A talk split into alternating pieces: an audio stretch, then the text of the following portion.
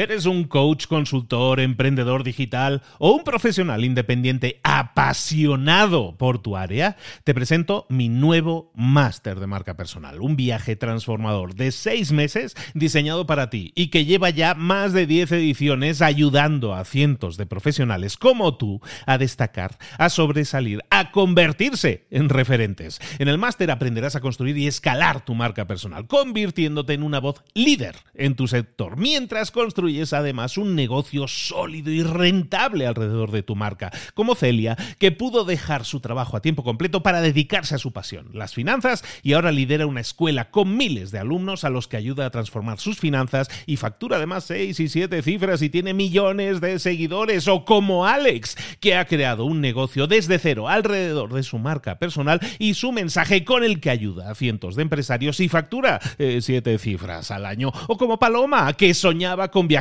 por el mundo y que ahora vive como nómada digital con cientos de miles de seguidores y más de 17.000 alumnos. Gracias al máster, su sueño pasó de ser una idea a una realidad rentable y reconocida. Este es el momento de que tú también dejes tu huella, de influir y de vivir por fin de tu pasión. Visita librosparaemprendedores.net barra marca y descubre muchas más historias de éxito de gente que confió en nuestro método. En junio comenzamos además la nueva generación y añadimos más novedades, más servicios y más soporte que nunca. Únete a la élite de profesionales que ya están cambiando sus vidas. ¿Estás listo? ¿Estás lista para desarrollar tu marca personal y ser nuestra próxima historia de éxito? Pues visita librosparaemprendedores.net barra marca y comencemos. Hola, hola, esto es Mentor 360 y hoy vamos a hablar de cómo pagar cero impuestos legalmente. ¡Comenzamos! Muy buenas a todos, soy Luis Ramos, esto es Mentor 360, el programa, el podcast en el que te traemos cada semana un mentor en el que profundizamos en un tema que es de tu máximo interés. Un mentor es una persona que ya ha vivido un proceso, que tiene una experiencia y unos resultados y que te acompaña en ese proceso para que tú también los tengas. El resultado que buscamos esta semana, muy simple, ahorrarnos impuestos, pagar menos impuestos que no es poca cosa y de eso estamos hablando con nuestro asesor fiscal favorito, especialista en fiscalidad internacional, Alex Algarci. Alex, ¿cómo estás, querido? Muy bien, muchas gracias, Luis. Por aquí estamos un día más. Ayer estábamos hablando, bueno, toda esta semana ya estamos en el cuarto episodio. Para los que nos estéis pillando ahora, recordad que tenéis esto, si lo vais escuchando en orden, y este más, probablemente esta semana más, tiene sentido que lo escuchemos desde el principio. Estás escuchando este episodio por casualidad porque el título se te hizo muy llamativo. Entonces vamos a, a recorrer los episodios que hemos hecho esta semana, lunes, martes y miércoles. Tienes ahí un montón de conocimiento que te va a interesar mucho para contextualizarlo. Estábamos hablando esta semana, decíamos Alex, de, de pagar menos impuestos, de, ahorrarnos impuestos, de hacerlo de, de, forma que podamos vivir más tranquilos y tener un poco más aire para respirar, como decíamos ayer. Y ayer precisamente estábamos hablando de, vale, yo en el setup que tengo actualmente, en la situación que tengo yo actualmente, que vivo en tal país y quiero pagar menos impuestos, hemos visto un montón de casuísticas, ¿no? De casuísticas de que estoy comenzando, de que a lo mejor soy autónomo, freelance, o que luego ya tengo una startup o una empresa. ¿Cómo podemos hacer para pagar menos impuestos? Ahora nos vienes tú con el título de cómo se puede pagar cero impuestos legalmente. Esto sí se puede hacer. ¿Cómo podríamos hacerlo? Y sobre todo, uh, ¿quiénes pueden acceder a este tipo de, de situaciones o escenarios que vamos a estar comentando? Eh, sí, efectivamente choca bastante, ¿no? Lo de 0% de impuestos. Ayer hablábamos de cómo ahorrar bastantes impuestos, potencialmente bastantes impuestos. De hecho, mucha gente puede utilizar las técnicas de las que hablamos ayer para regular más o menos, pero este es el caso extremo. Es el caso de pagar el 0% de todos los impuestos mayores de los que hablábamos el martes. Y repasemos impuestos sobre la renta, impuesto corporativo, impuesto a las ventas y seguros sociales o seguridad social. Estos impuestos los hay en todo el mundo y en todos más o menos con unos importes parecidos, salvo paraísos fiscales y algunos otros que vamos a hablar hoy aquí. Entonces, ¿cómo es esto posible? De pagar 0% de impuestos y encima de forma 100% legal. Ni un solo decimal de ilegalidad o de grisura, vamos a decir. Es 100% legal. Bueno, pues como estamos hablando de riesgo cero y ilusión máxima, tenía que haber una contrapartida, tenía que haber una parte a priori mala, que es el sacrificio personal. Es decir, vamos a, a, a establecer una máxima para decir que la piedra angular el punto más importante, la parte fundamental de toda estrategia de optimización fiscal internacional es la residencia fiscal, es decir, donde vive la persona, donde pasa más de la mitad del año, más de 183 días al año. Ese punto, ese aspecto va a determinar en una estrategia bien construida que esa persona pueda acceder a un 0% de impuestos sobre la renta, de impuesto corporativo, de seguros sociales y de impuestos sobre ventas de forma 100% legal, por chocante que suene. Alguno me dirá, ostras, pero la gente eh, se va a Panamá, se va a Andorra, se va a Gibraltar o donde sea. Bueno, Andorra no solo es un país pequeño y frío, es caro en términos de impuestos, ojo, porque pagarías un 10% de impuestos a la renta, un 10% de impuesto corporativo y demás. De esta forma, no. Entonces, hay que mudarse si alguien quiere llevar este proceso de planificación fiscal al extremo. Y de esta manera combinas la residencia fiscal con otros aspectos de tu negocio y de tu patrimonio, como son tu negocio, tus cuentas bancarias, tus activos y tus ahorros, y de esa manera puedes acabar montando un setup, una estructura que sea segura, fiscalmente optimizada y em, te permite hacer negocios en todo el mundo y de una forma mucho más sencilla, durmiendo bien por las noches, con menos labores burocráticos y demás. Vale, perfecto. Pero ¿esto está al alcance de todo el mundo o hay algún tipo de perfiles de empresarios, de empresas, de profesiones incluso, que pudieran acogerse a la posibilidad de pagar cero impuestos? Hay muchos y hay muchos que no. Básicamente el requisito fundamental es, como venimos hablando esta semana, que son aquellos que van a poder acceder a, vamos a decir, estrategias o técnicas de ilusión fiscal más avanzadas, son aquellos que puedan prestar sus servicios de forma remota. Quien dice servicios dice que gane dinero en general de forma remota. Y para abrir un poco la, mente de la gente y las perspectivas y que vean que este es un espectro amplio y que no son los nómadas digitales, que son copywriters y videomakers, en realidad hay muchas, muchas, muchas opciones o muchas profesiones o muchas formas de ganar dinero que permiten acceder a esto que estamos hablando hoy aquí. Os pongo un montón de ejemplos. Si tienes un e-commerce, por ejemplo, por ir de lo más típico a lo menos típico, tanto si es propio como si haces dropshipping, como si haces Amazon FBA, va a caber. Si haces formación online, tienes una academia digital, infoproductos, ebooks, va a caber.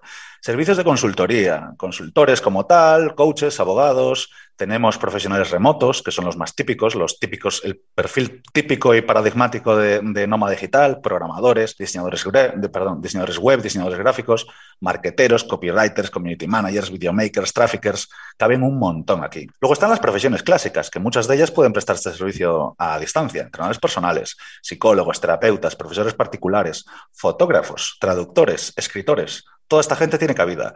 Pero incluso desde la pandemia, que se popularizó tanto el trabajo remoto, los típicos salaryman, los, los trabajadores corporate, también pueden hacer esto, sobre todo desde que las empresas han abierto, el, han abierto un poco la mano, permitiendo el trabajo remoto, personas, personal de administración, de finanzas, recruiters, controllers, y luego ya todo el mundo de las redes, youtubers, streamers, bloggers, influencers, organizadores de eventos, de viajes, inmobiliarias, asistentes virtuales, gente que gana dinero con marketing de afiliados, comisionistas, inversores en bolsa, en fondos, en trading, inversores cripto, ganen el dinero como lo ganen, holdeando, con ingresos pasivos, con trading, da igual. Pequeñas empresas descentralizadas, empresas que trabajan con un equipo eh, de autónomos en distintas partes del mundo, también van a poder acceder. Socios de empresas, aunque sean empresas de alta presión fiscal, si tú cobras vía dividendos, puedes estar en cualquier parte del mundo, puedes acceder a impuestos cero. Tienes beneficiarios de herencias, que en algunos países puede ser muy gravoso heredar, beneficiarios de royalties, gente que tenga derechos de imagen de cualquier tipo, derechos de propiedad intelectual por los que gane dinero. Y por último, jubilados que es un último tipo de persona que también puede tener acceso a, esta estructura. Básicamente un montón de gente. un montón de gente. De hecho, me he quedado sin, me he quedado sin saliva. Voy a beber agua. en resumen, un montón de gente. O sea, lo que estamos hablando, fijaros, es que para que tengamos el contexto de lo que estamos hablando aquí es cualquier persona que haga cualquiera de estas profesiones que hemos estado diciendo, que entrega sus servicios y que lo pueda hacer de forma remota, se puede acoger a una configuración por la cual pague cero impuestos de forma legal. Entonces, dejemos que eso llegue de que eso llegue y que cale. O sea, pagar. sinking. Sí, sí, que, porque eso qué significa. Estamos hablando de algo muy, muy concreto. Hablábamos el primer día, Alex, y, y sería muy interesante, yo creo, retomar eso ahora mismo para que recordemos el dolor que puede ser el tener el tema de los impuestos siempre encima de nuestro. O sea, estamos hablando de un empresario autónomo, por ejemplo, que haga páginas web o una persona, cualquiera, de cualquiera de estos servicios que estábamos hablando, está pagando toda una una serie de impuestos como, por ejemplo? Pues, ¿qué ejemplo quieres que te ponga? Dime un, profesional. Cualquiera y que te digo cómo sangra. Que, entregue un servicio digital, ¿no? Y que esté cobrando sus, eh, yo qué sé, que esté ganando 2.000 euros al mes, por ejemplo, eh, dando algún tipo de servicios. O sea, está comenzando, le va más o menos bien y tiene sus 2.000 euros. Y entonces, claro, 2.000 euros a principio, en principio como ingreso suena muy bien, pero luego, ¿qué, ¿qué, qué, es lo que le llega a esa persona? Bueno, eso es el ingreso bruto. Mira, te pongo el ejemplo de una, de una consulta que tuve la semana pasada de una chica que presta con, eh, terapia online. Es, psicóloga y presta servicios online. Y gana por ahí. Bueno, gana, factura por ahí, ingresa, por ahí. Claro, ¿qué sucede? Que cuando los hace al exterior, esta chica vive en España, cuando los hace al exterior no, pero la gran mayoría, por, por, evidentemente al ser de España, la mayor parte de su clientela es de España, cada consulta que hace y por extensión el total de su facturación lleva incluido el 21% de IVA. De manera que ya no son 2.000 euros, ya son unos 1.600. De ahí quítale la cuota de autónomos, que son otros 300, ya quedan 1.300. Y sobre esos 1.300 va a tener que pagar el IRPF, va a tener que pagar la asesoría y va a tener que pagar un pequeño goteo de gastos constantes burocráticos. Todo esto ignorando por completo los gastos de su actividad que le van a dejar el beneficio por debajo de la mitad. Entonces estamos hablando de que generó un trabajo, su trabajo generó unos ingresos de 2.000 euros cerrados, pero a esa persona le están quedando menos de 1.000. Menos de Correcto. Y entonces de lo que estamos hablando ahora en este setup que estamos hablando ahora es decir, sin cambiar, sin cambiar tu actividad, siguiendo vendiendo lo mismo y siguiendo facturando lo mismo, te podrían quedar 2.000 euros, eh, te podrían llegar a tu cuenta dos, los 2.000 euros íntegros. Entonces yo creo que ese es el tema importante aquí, que pongamos el contexto de que cualquiera de estas personas, porque ha sido una ametralladora Alex diciéndonos ahí los 80 tipos de perfiles que Estaba leyendo, yo pido disculpas, pero tenía que liquidarlo. Ahí os lo, ponéis, en los podcasts se pueden poner más lento igual que más rápido, ellos lo ponen más lento y vais, y vais viendo cómo hay un montón de situaciones en las que probablemente una persona que está en una situación como la que acabamos de decir, que la mitad o más de la mitad de lo que ingresa se, lo, se va para las arcas del Estado, estamos hablando que esa persona puede defender mucho mejor su negocio, hacerlo crecer, reinvertir y tener una mejor calidad de vida. Evidentemente, si tiene 2.000 euros en cuenta, mejor que si tiene 900, ¿no? Sin duda alguna. Bueno, pues entonces hablemos, hemos estado hablando, recordemos, esto era un poco para contextualizar de qué estamos hablando y por qué es tan importante eso y por qué le puede cambiar directamente la vida a una persona, porque no es lo mismo cobrar 900 que cobrar 2.000, como estábamos diciendo.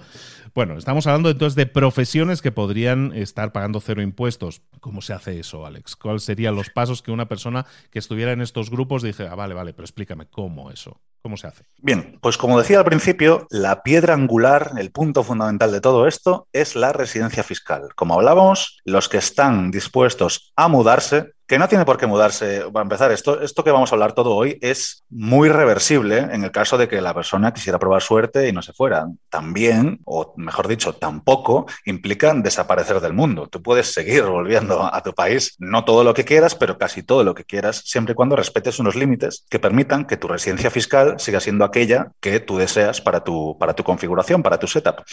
Entonces, mm, lo que podemos hacer aquí es una división de países por sistemas fiscales. Entonces, podemos distinguir cinco o seis tipos de sistemas fiscales diferentes. Los dos primeros de los que voy a hablar son los típicos, en los que, bajo los que estamos prácticamente todos, que son la tributación por residencia, sistema fiscal número uno, tributación por residencia. Quiere decir que ese país en el que eres residente tributarás por tus rentas mundiales, por lo que generes en ese país y por todo lo que generes fuera también. Tributación por residencia. Allí donde eres residente, tributas por todo. Estaría una segunda opción, que es la tributación por nacionalidad, de la que hablábamos un poco antes off record, que es únicamente en Estados Unidos. Es un país, el único país en el que aunque te mudes, vas a tener que seguir pagando el impuesto federal, no, no el estatal, lógicamente, a Estados Unidos. Pero quitando esas dos opciones, que son pues una buena parte de los países del mundo, nos quedan tres y medio sistemas fiscales diferentes que pueden ser muy, muy, muy interesantes para configurar esto. ¿Vale? Voy a hacer un, pequeñísimo paréntesis y decir que todo este juego, por eso nos gusta usar la palabra configuración o setup o estructura, se trata de hacer un puzzle, una mesa de varias patas, una serie de sinergias que se deben combinar unas con otras la residencia fiscal, con la empresa, con las cuentas bancarias, con nuestros activos, de la forma más eficiente posible. Por eso hablamos siempre de configuración. Entonces, los sistemas fiscales, y aquí ya entramos en la parte que nos empieza a interesar. Este es el que menos, paradójicamente. El primer sistema fiscal interesante del que vamos a hablar son los países sin impuestos. No existen los impuestos. En algunos existe el IVA, el impuesto a las ventas, pero en muchos otros no existe nada de impuestos. No nos interesan. Estos son los paraísos fiscales y como dijimos ayer o anteayer, no nos interesa. ¿Por qué? Porque los paraísos fiscales suelen traer una serie de problemas eh, a la hora de relacionarse con nuestros países de alta presión fiscal. Entonces vamos a desechar todo esto, ¿vale? Simplemente lo hago a título de, de divulgación, de conocimiento. Y ahora sí ya entramos de pleno en las tres partes que nos interesan mucho. Para mí, el que voy a mencionar ahora es la joya de la corona, que es el sistema de tributación territorial. A diferencia del sistema de tributación por residencia, donde tributas por tus rentas mundiales, en los países que aplican un sistema de tributación territorial, solo tributas, en general, todos los impuestos, solo tributas por lo que generes dentro del país. Por lo que generes fuera, tributas cero, cero absoluto, ni un euro, ni un dólar, ni nada. Estos son los más interesantes porque nos dan muchísima versatilidad, muchísima cintura para hacer diferentes estructuras con empresas en todo el mundo y que podamos recibir esos rendimientos libres de impuestos. Evidentemente, esas empresas, allí donde generan eh, su actividad, pues puede que tengan que pagar impuestos corporativos, puede que tengan que pagar impuestos sobre las ventas. Pero tú, como persona física, al recibir ese dinero, no vas a tributar absolutamente nada. Luego veremos cómo hacer que esas empresas pues tampoco tengan prácticamente impuestos. El siguiente punto son los países non-dom, non-domiciled, que no me voy a meter en historias, pero es exactamente lo mismo que los de tributación territorial, pero el dinero que generes, para que siga estando exento, el dinero generado fuera del país, para que siga estando exento, tienes que mantenerlo fuera del país.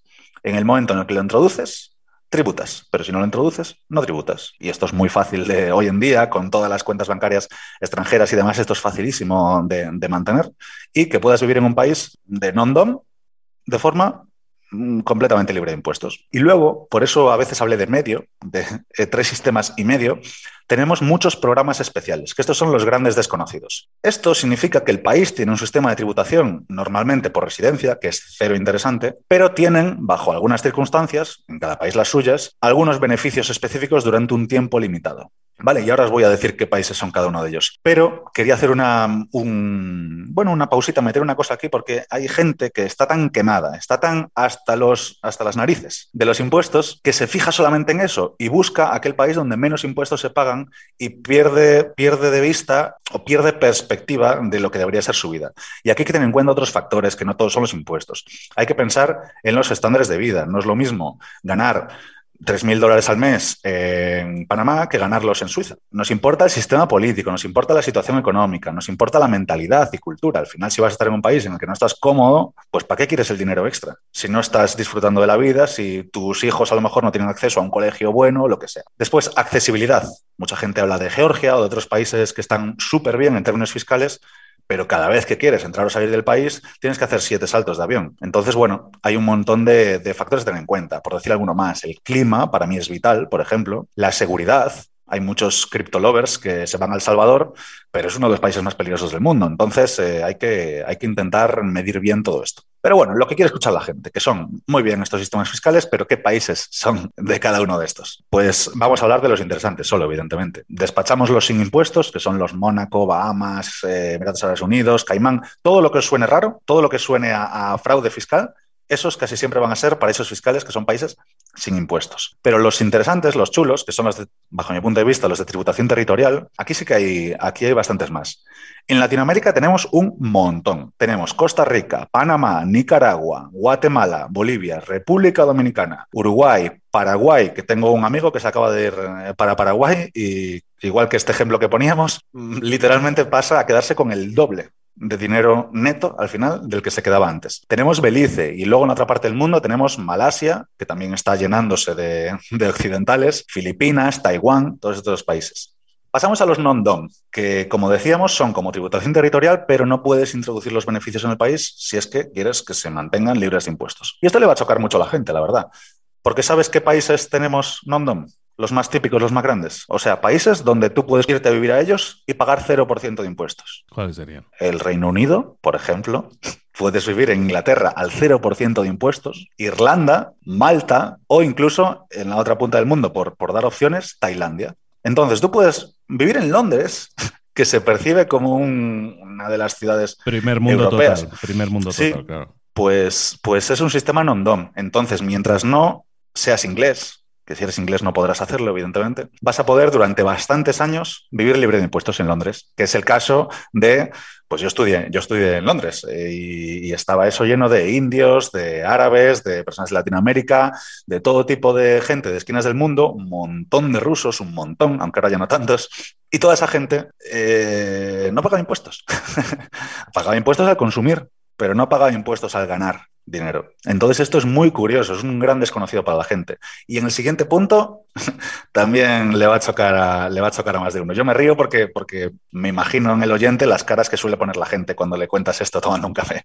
Entonces vienen un par de ellas que también chocan bastante. El último de esos puntos, de vamos a llamarlos sistemas fiscales, aunque esto no es un sistema fiscal como tal, son los programas especiales, como el que me acojo yo, el NHR portugués, que este sí que es muy famoso. Y, bajo este régimen yo puedo estar durante 10 años tributando al 0% la mayoría de mis rentas extranjeras. Es decir, yo pago impuestos por una serie de rendimientos que obtengo dentro de Portugal, bueno, pago un 20% fijo, y por todos los demás tributo cero. Cero seguranza social, que es como se llama aquí, y cero IRS, que es el equivalente al IRPF en España, el impuesto sobre la renta y demás. Muy interesante. Y además, a mayores, las criptomonedas están exentas en Portugal, aunque a ver cuánto nos dura esto. Oye, pero, pero, no pero una cosa, sobre el tema de las non-dom que estás diciendo, a ver, estos son países entonces en los que digo, si yo genero mi dinero fuera del país, digamos, Portugal, uh -huh. por ejemplo, en tu caso, tú vives en Portugal, entonces tú generas tus ingresos fuera del país, o yo voy a Portugal, me instalo y genero mis ingresos fuera de Portugal, es decir, no tengo clientes que me paguen desde Portugal.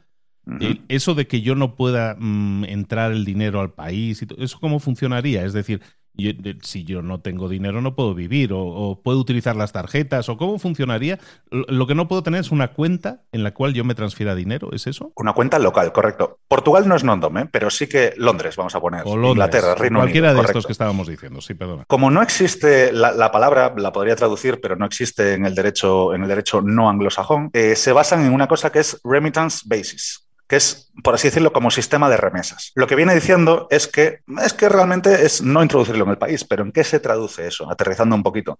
Primero que tienes una pequeñísima cantidad que estás obligado a introducir para poder conservar el estatus, vamos a decir, de non-dom, que no te da para vivir. En Londres, ya te lo digo yo, que no te da para vivir esa cantidad. Y los impuestos que pagas, al ser tan poco, son ridículos, son mínimos. Pero tú puedes vivir en Londres y tú puedes gastar e invertir en Inglaterra con empresas extranjeras, perdón, con cuentas extranjeras, completamente. O sea, yo no utilizo tarjetas portuguesas. Tengo mi banco portugués, pero yo no utilizo, yo no gasto nada de ese banco. En ese banco tengo eh, domiciliado el agua, la luz, el internet y, y la asesoría de Portugal. Ya está, no tengo nada más. En Portugal podría introducirlo, pero no hace falta, no es necesario. Si lo hicieras, eso sí, en el caso del Reino Unido sí que tributarías. Vale, vale, vale. O sea, yo puedo hacer mi vida normal y puedo tener acceso a, a, a, a gastar, a invertir, a hacer todo de forma normal, menos que no puedo, bueno, no debería estar generando ingresos en ese país, digamos, por, por actividad uh -huh. empresarial y de esa manera estoy libre de impuestos y impuesto cero, ¿no? Exactamente. Cuando inviertes dentro del país, sí que, si lo haces a lo bruto, sí que vas a tributar porque estás introduciendo dinero, pero hay mil fórmulas para hacerlo de forma legal sin que esto, sin que esto suceda, con una empresa fundamentalmente. Entonces tenemos dos tipos. Hemos visto ahora como dos tipos de, países en los que pudiéramos estar eh, pensando en recordemos de lo que estamos hablando hoy, contexto, estamos hablando de a lo mejor trasladarnos a vivir a otro país, pero me gusta mucho el inciso que hiciste, es de busquemos que tenga buena calidad de vida, que, que al final te estás trasladando de un sitio, que te guste el sitio, eso es fundamental, pero que tenga buena calidad de vida y que te sume a nivel personal, eso es fundamental, ¿no? Entonces luego hay diferentes calidades de países en, con diferentes situaciones, escenarios que tú podrías utilizar. ¿Qué más? Eh, es que, es de, que de hecho, Dime. en ese punto del que me estás hablando, perdón por interrumpirte, pero es que vi el hueco y dije, esta es la mía, no es solo, o sea, Portugal es el famoso. La gente tiene la concepción de que España es un infierno fiscal y no le falta razón. La verdad. Pero no es España en particular. España es un ejemplo especialmente hiriente, pero esto sucede en prácticamente toda la OCDE, o sea, toda Occidente, va a ser toda Europa, Norteamérica y Sudamérica. Sin embargo, igual que Portugal es un infierno fiscal para los portugueses, pero para mí es una maravilla, España es un infierno fiscal para los españoles, pero puede ser una maravilla si te acoges a la ley Beckham, por ejemplo, que es una de las varias opciones. Aquí la ilusión va en función de conocimiento, no de posibilidades. Con la ley Beckham tú puedes tributar por todo lo que generes dentro de España al 24%, bueno, hasta 600.000 euros, pero bendito problema, y al 0% por lo que generes fuera, viviendo en España durante seis años. Esto es brutal y muy poca gente lo sabe. Otra opción en España, Canarias. Pero esto es a nivel empresarial. Tú en Canarias, y de hecho hablaremos dentro de un momentito de eso, puedes pagar el 4% de impuestos de sociedades, impuesto corporativo. Y si ya utilizas todos los beneficios fiscales que te, ofrece, que te ofrecen las islas, puedes llegar al 0,4%, de forma 100% legal. Te lo ofrece la ley. Sin embargo, esto no se conoce. Programas como este tenemos también en Chipre, en Italia, en Chile también tenemos hay muchas, muchas opciones. Lo que pasa que, bueno, son grandes desconocidos y el problema es que la Fiscalía Internacional es tan, tan, tan, tan amplia que, que, tú cuando le preguntas a un asesor fiscal sabe de lo suyo, porque su campo ya de por sí va a ser lo suficientemente extenso como para que, para que requiera esa especialización. Pero sí que a veces es interesante tener una visión de conjunto para ver el amalgama enorme de posibilidades que tiene todo esto. Recordemos, hemos hablado en primera instancia de profesiones que se podrían estar acogiendo, personas que tienen una actividad profesional que se podrían estar acogiendo a ello. Ahora estamos hablando de posibles residencias fiscales, de posibles cambios en los cuales yo me estoy trasladando físicamente y eso automáticamente me puede estar generando hasta un 0% en pago de impuestos. Seguimos. Bueno, voy a hacer un, inciso que a veces yo no me doy del todo cuenta cuando me puedo poner técnico o cuando sobreentiendo que el oyente está, está sabiendo exactamente de lo que hablo. Y como hay muchos términos que son confusos, quiero hacer una pequeña puntualización. Residencia fiscal no es lo mismo en cierto modo, ni parecido que permiso de residencia. Vale, es muy importante distinguir esto. La residencia fiscal, como bien dice su nombre, tiene implicaciones fiscales y solo puedes tener una, allí donde pasas más de 183 días, salvo alguna excepción, y el permiso de residencia es simple y llanamente una autorización para entrar y permanecer en el país. Y permisos de residencia puedes tener tantos como seas capaz de conseguir, y de hecho cuantos más mejor. Pero esa distinción, que habrá personas que digan, ostras, yo tengo permiso de residencia, no, no vamos por ahí. Eso no tiene una connotación fiscal, vamos a decir. Perfecto. Un tema que estabas diciendo ahora, que, que a lo mejor no hemos hecho el hincapié suficiente, también me estaba viniendo a la cabeza, es el de los 183 días. Es decir, a lo mejor tú en el caso de que tú estés en España y estés diciendo, oye, pues a lo mejor me tengo que trasladar a vivir, es que ya me voy a vivir a otro país. Sí, pero puede ser solo fundamentalmente seis meses y un día al año, ¿no? O sea, poco más de seis meses al año. Entonces, e, eso quiere decir que puedes vivir el resto, de, el resto del año lo puedes vivir en España. Que eso, para algunos, yo me acuerdo de alguna vez algún amigo me decía, yo vivo el verano perpetuo, tú. Yo, yo me voy y vivo en verano en España que me gusta y cuando empiezo a hacer así el fresquicho, eh, eh, aquello de hay que ponerse la rebequita, cuando hay que ponerse la rebequita yo digo ya me voy, ¿no? entonces, a mí tampoco me gusta. ¿eh? Y venía el, y venía el verano perpetuo, ¿no? El, hecho de que estoy buscando siempre vivir en un país que se acomoda a mi calidad de vida, que es la que quiero tener. Y eso además me puede beneficiar si lo hago desde un punto de vista estratégico, también a nivel impositivo, para que, para que me quede más, ¿no? Para vivir esa vida con una mayor calidad de vida. Sin duda, es que, eh, a ver, lo que llama la atención de todo esto es el ahorro fiscal y lo que mueve a la gente a aplicar esto. Pero de repente te encuentras con muchos otros beneficios. Te encuentras de repente que de forma indirecta acabas teniendo una casa mucho mejor en la que disfrutar. Tus hijos acceden a cosas mejores porque tienes más disponible tanto tiempo como dinero. Accedes a nuevas culturas, nuevas experiencias, nuevos lugares. Es que todo esto es, va mucho más allá de los impuestos. Al final, aquí ya meto un poco de opinión personal. Los impuestos, en última instancia, son dinero. Y el dinero, aunque la gente lo persiga, no es un fin en sí mismo, o no debería serlo. Para mí es un medio para un fin. Y el dinero, para mí, es libertad. Con dinero puedes acceder a un montón de cosas que no puedes acceder sin dinero. O sea, es una cuestión de que los impuestos, el, ahorrarte esa burrada, con perdón, de impuestos que pagamos, te dan acceso a una mucho mejor vida. No se trata de comprarse un Lambo ni un chale de lujo. Se trata de que puedes tener una mucho mejor vida, más libre, más tranquila, con menos estrés y dormir mejor por las noches. Vale. Y esto a nivel eh, del día a día, esto, Alex, ¿cómo, ¿cómo lo vamos a gestionar? O sea, vale, yo me he decidido que eso que me ha explicado lo de Londres más sonado bien, o lo de Chipre que tiene playas más sonado bien.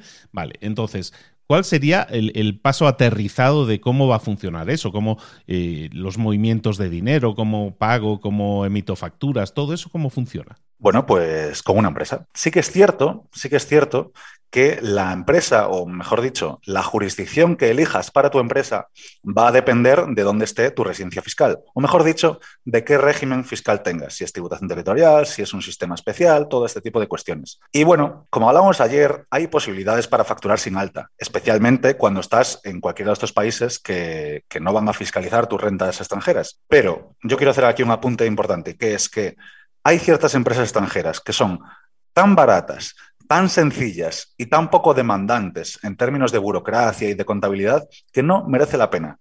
Yo, para los que, para los que mm, accedan a todo este tipo de estrategias, les desaconsejo completamente facturar sin alta, aunque sea posible hacerlo. Bueno, si facturas empresas no vas a poder hacerlo porque esas empresas no se podrán deducir el gasto, pero para los que vayan a particulares sí que podrían y sin embargo sigue sin interesarles.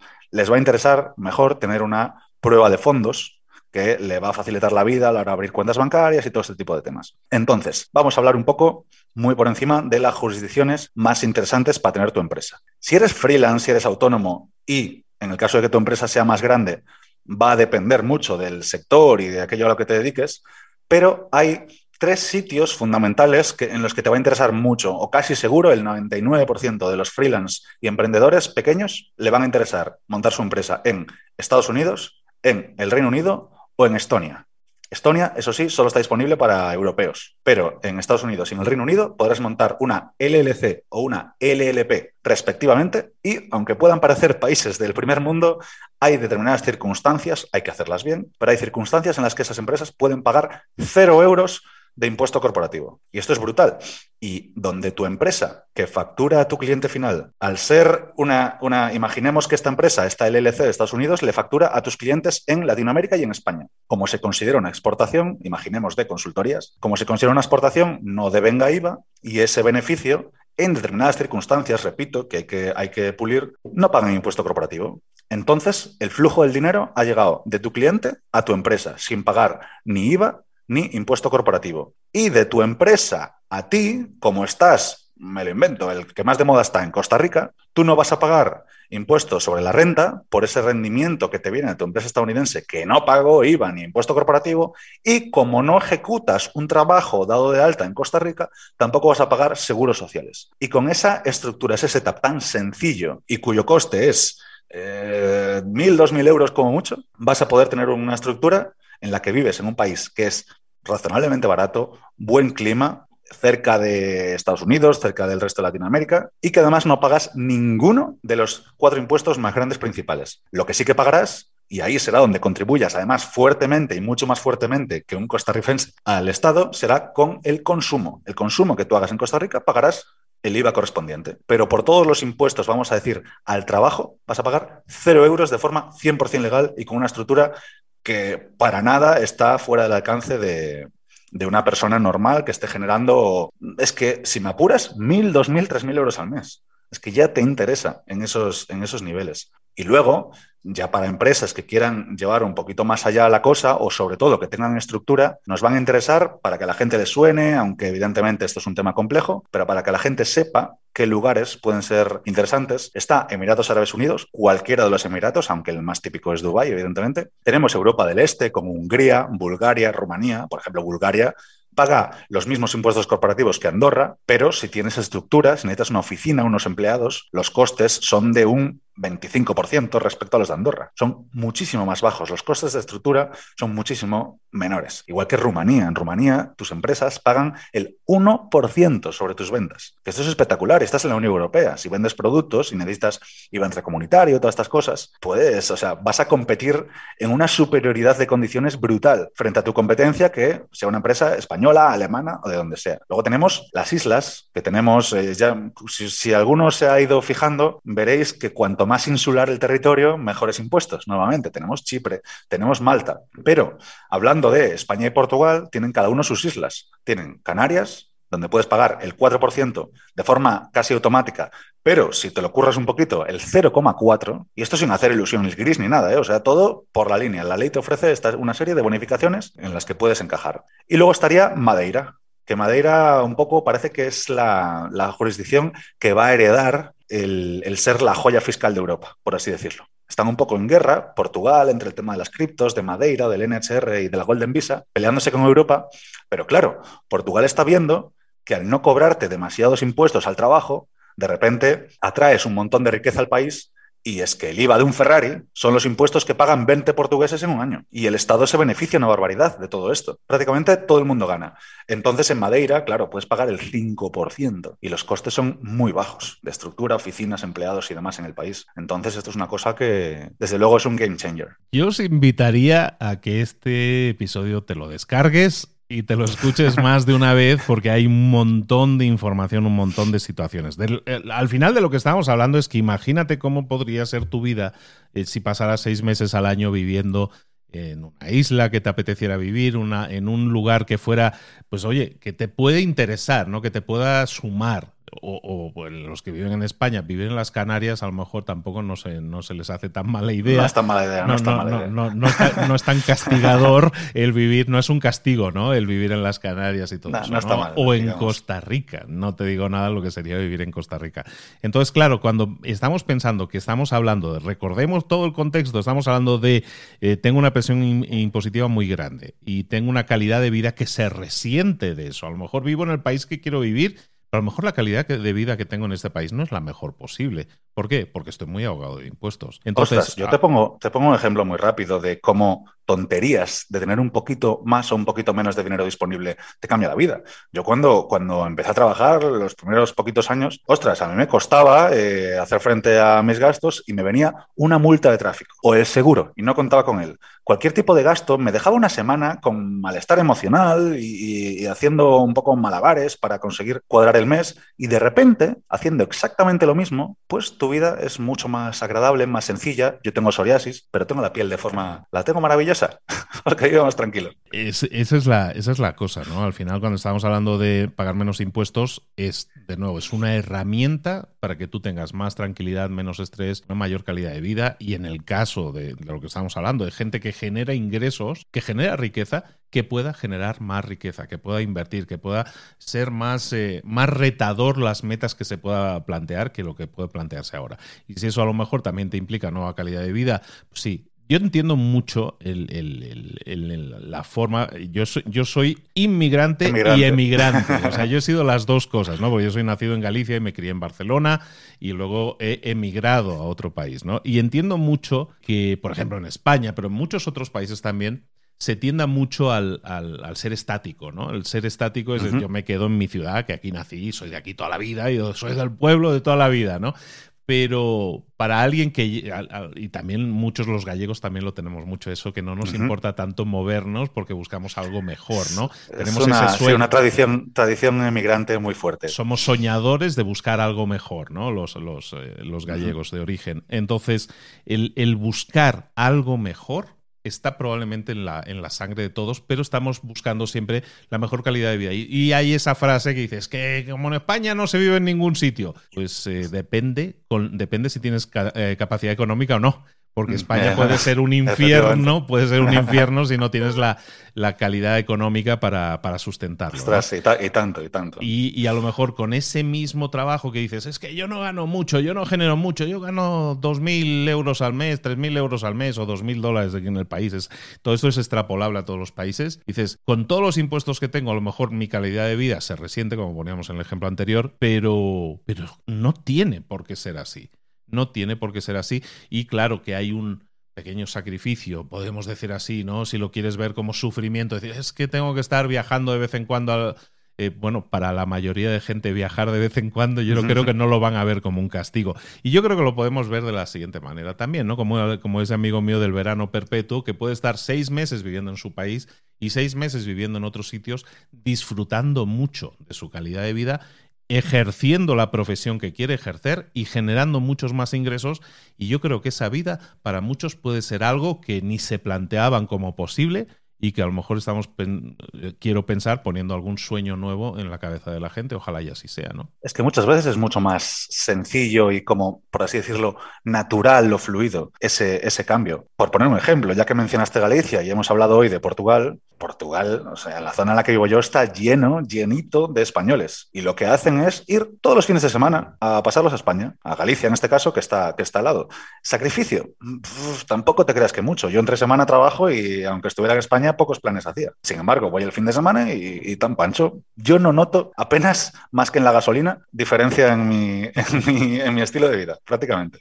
Es interesante ese esquema porque, por ejemplo, en este caso, centrándonos en el tema de España, que claro, evidentemente Portugal y España comparten frontera terrestre, digamos, entonces puedes saltar directamente de uno a otro. Y, y, ese esquema me gusta mucho como ejemplo, ¿no? Es decir, si yo estoy trabajando toda la semana de lunes a viernes y el fin de semana pues quiero estar con mis amigos, eh, pues eso va a ser exactamente igual en el caso de, de España porque no cambia tu vida. Y en el entorno en el que vives, yo creo que también es interesante eso decirlo, tú dices, es que, me decía una amiga, o sea, es que Portugal, pero ¿y lo del idioma para las niñas y todo? Pues vais a estar en una colonia española, básicamente. o americana. Vais a estar en una o británica. Claro. Entonces, es que te bajas al Algarve, te bajas al Algarve y las señales de tráfico, los menús de los restaurantes y todo, no en las zonas así super guiris, sino en general, está en inglés. Está en inglés, es, una, es que eso es espectacular. Y además el mundo está cambiando muy rápido y esto cada vez es mayor o más exagerado este efecto. Alex Algarci, nos queda un día nada más. Nos queda una última sesión. ¿De qué vamos a hablar mañana? Les metemos el teaser por aquí. Pues mañana la idea inicial era centrarlo en la ilusión fiscal relacionada con el mundo de las criptomonedas. Pero yo estaba pensando, yo tampoco soy tan experto en criptomonedas, sí en su fiscalidad. Entonces vamos a hacer un pequeño mix. Porque yo estaba pensando, conforme los podcasts que fuimos haciendo esta semana, y dije, yo creo que nos falta una pequeña pata que le puede ser muy útil al, oyente, y es el de las cuentas bancarias extranjeras, con las que cualquiera prácticamente debería nacer, deberían darle el carnet de identidad y una cuenta, y una cuenta extranjera, porque es utilísima y facilísima de mantener y demás. Entonces vamos a hablar de ese conjunto. Vamos a hablar de dinero. Hasta ahora hemos hablado de impuestos y ahora vamos a hablar de dinero, de cómo mover dinero, cuentas extranjeras, fintech, que es un poco la gran revolución en el, mundo bancario, por así decirlo. Y también vamos a tocar un poquito de cripto, que, que también hay alguna perlita interesante. Eso en el episodio de mañana. Si no estás suscrito al podcast, ya tardas. Bueno, nos vemos aquí mañana. Alex, un abrazo. Gracias por todo. Un abrazo. Gracias a ti, Luis.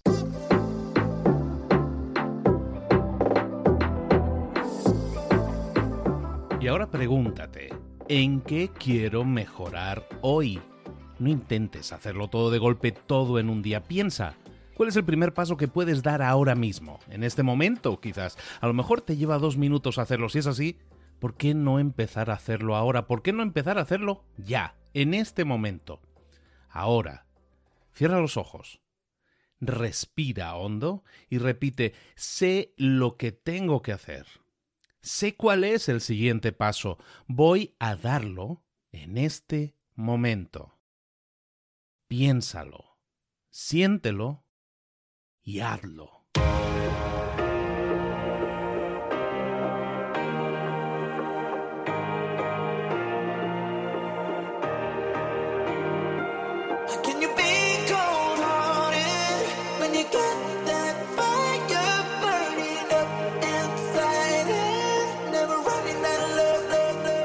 Muchas cosas de las que hemos visto hoy ya las sabes. La mayoría del conocimiento que compartimos aquí ya lo sabes.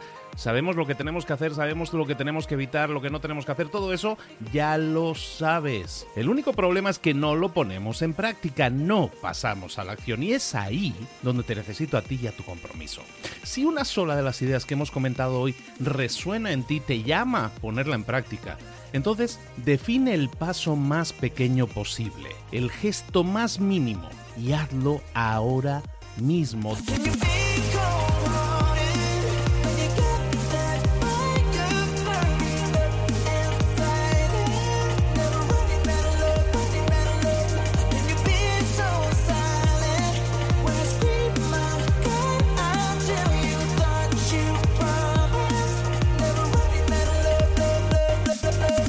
De crecimiento personal, pero también de crecimiento profesional. Expandir tu red de contactos, mejorar tus relaciones con los demás, aprender alguna cosa nueva, poner en práctica una pequeña técnica que te ayude.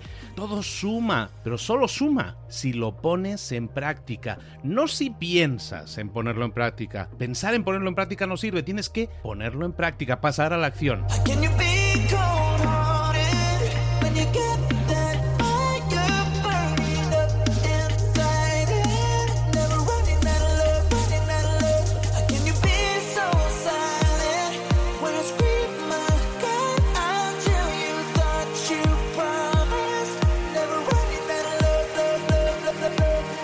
Acuérdate de este ingrediente secreto también. El ingrediente secreto es la actitud.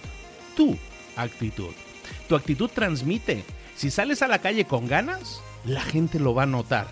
Si sales a la calle sin ganas, la gente también lo va a notar. El mundo está ahí fuera, te está esperando, por lo tanto sal ahí fuera, sal a la calle y sal con ganas, sal con actitud. No esperes a mañana, ya sabes lo que tienes que hacer y ya sabes que lo puedes hacer hoy. No veas pasar la vida, vive la vida. Tienes las mismas 24 horas que tienen los demás, haz que valgan la pena. Entrega en estas próximas 24 horas tu mejor versión. Te esperamos aquí mañana para continuar creciendo. Te esperamos aquí mañana con más mentores, pero el día de hoy está completito delante de ti. Así que ponte en pie pisa fuerte, respira hondo, sal ahí fuera y conquista tu día. ¿Eres un coach, consultor, emprendedor digital o un profesional independiente apasionado por tu área? Te presento mi nuevo máster de marca personal, un viaje transformador de seis meses diseñado para ti y que lleva ya más de 10 ediciones ayudando a cientos de profesionales como tú a destacar, a sobresalir, a convertirse en referentes. En el máster aprenderás a construir y escalar tu marca personal, convirtiéndote en una voz líder en tu sector, mientras construyes es además un negocio sólido y rentable alrededor de tu marca, como Celia, que pudo dejar su trabajo a tiempo completo para dedicarse a su pasión, las finanzas, y ahora lidera una escuela con miles de alumnos a los que ayuda a transformar sus finanzas y factura además seis y siete cifras y tiene millones de seguidores, o como Alex, que ha creado un negocio desde cero alrededor de su marca personal y su mensaje con el que ayuda a cientos de empresarios y factura eh, siete cifras al año, o como Paloma, que soñaba con viajar viajar por el mundo y que ahora vive como nómada digital con cientos de miles de seguidores y más de 17.000 alumnos. Gracias al máster, su sueño pasó de ser una idea a una realidad rentable y reconocida. Este es el momento de que tú también dejes tu huella, de influir y de vivir por fin de tu pasión. Visita librosparaemprendedores.net barra marca y descubre muchas más historias de éxito de gente que confió en nuestro método. En junio comenzamos además la nueva generación y añadimos más novedades, más servicios y más soporte que nunca. Únete a la élite de profesionales que ya están cambiando sus vidas. ¿Estás listo? ¿Estás lista para desarrollar tu marca personal y ser nuestra próxima historia de éxito? Pues visita librosparaemprendedores.net barra marca y comencemos.